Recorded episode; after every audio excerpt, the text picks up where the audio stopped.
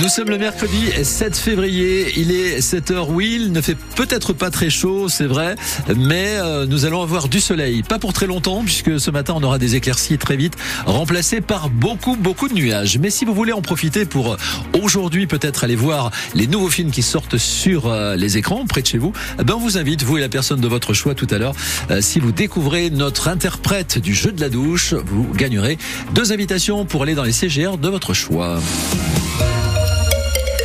Fanny Narvar, dans ce journal de 7 heures, on parle de François Bayrou, que François Bayrou qui pourrait rentrer au gouvernement. En tout cas, il y a beaucoup de bruit de couloir en ce moment, comme quoi le maire de Pau lorgne sur un ministère. Relaxé dans l'affaire des assistants des eurodéputés modem, François Bayrou a maintenant le champ libre pour revenir au sommet. Il pourrait même remplacer Amélie Oudéa Castera à l'éducation nationale, elle qui a eu un début de mandat chaotique. François Bayrou entretient le mystère depuis lundi Daniel Corsan. En tout cas, depuis euh, sa relaxe, François Bayrou a adopté l'exacte attitude de celui que l'on courtise. Il fait l'énigmatique dans le 20h de France 2 lundi soir. On verra quand des indiscrétions émanant de l'Élysée parlent d'un gros ministère pour le président du Modem. Et quand Anne-Sophie Lapix lui parle de l'éducation nationale, il sourit en rappelant qu'il a déjà été euh, ministre il y a plus de 30 ans et il déclare ⁇ Je n'écarte jamais rien avant de dire gravement qu'il y a un très grand trouble dans l'éducation nationale. C'est exactement l'attitude d'un ministrable.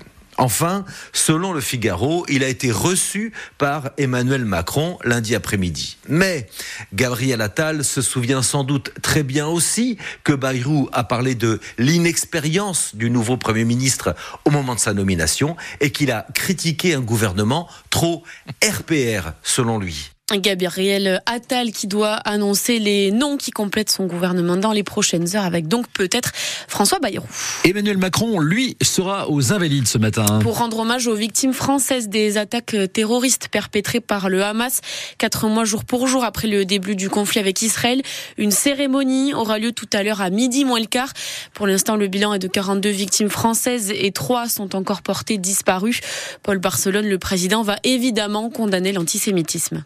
Emmanuel Macron devant les photos et les noms des victimes pour rappeler que l'antisémitisme reste un cancer universel. Cet hommage, l'Élysée veut l'inscrire dans la lignée de ce rendu au capitaine Dreyfus, aux commémorations de la rafle du Veldiv avant la panthéonisation dans deux semaines de Missak Manouchian. Là où s'épanouit l'antisémitisme, toutes les formes de haine prospèrent avec lui, philosophe inconseillé, au risque pour Emmanuel Macron de se voir, encore une fois, reproché de ne pas être allé à la marche contre l'antisémitisme le 12 novembre. Sur ce combat, le président n'a pas grand-chose à prouver, balaye son entourage, qui estime qu'il s'agit cette fois de l'hommage de la République, manière de ne pas en faire un événement trop politique. D'ailleurs, dans l'assistance, il y aura bien des élus de la France insoumise qui n'avaient pas voulu qualifier le Hamas d'organisation terroriste. Les invités, c'est le protocole républicain, rétorque l'Élysée, qui promet que le discours d'Emmanuel Macron sera très clair, au point d'en faire réfléchir certains. Et l'hommage aux victimes françaises du 7 octobre est à suivre en direct vidéo sur francebleu.fr à partir de midi. La nouvelle présidente de la Civise, la commission inceste accusée d'agression sexuelle. Une plainte a été déposée hier contre Caroline Ressalmont, qui est aussi euh, gynécologue. Une jeune femme victime d'inceste lui avait euh, demandé une expertise gynécologique et c'est pendant l'examen que la situation aurait dérapé et qu'il y aurait eu agression. Caroline Ressalmont euh, qui conteste les faits. Le palois, palois Tony Estanguet, lui, réagit sur le sujet de son salaire. Je ne décide pas de ma rémunération, a indiqué le président du comité d'organisation des JO de Paris. Le parquet national financier a ouvert une enquête parce que Tony Estanguet aurait été trop payé, 270 000 euros bruts par an dès 2018. Sauf que le comité olympique est une association, donc les salaires sont plafonnés par la loi. Cette interpellation à Housse des Bois hier. Des armes et de l'argent en liquide aussi ont été saisies.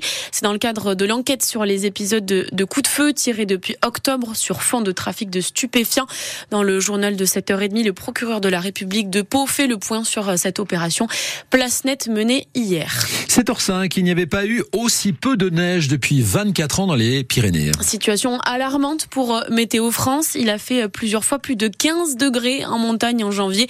C'est historique et c'est inquiétant aussi pour les stations de ski, bien sûr, mais surtout pour la production d'hydroélectricité, Flore Catalin. Et oui, parce que sans neige, pas d'eau et sans eau dans les barrages des Pyrénées, pas d'électricité. Le problème est de taille parce que l'hydroélectricité, ça représente en France 15% de la production d'énergie.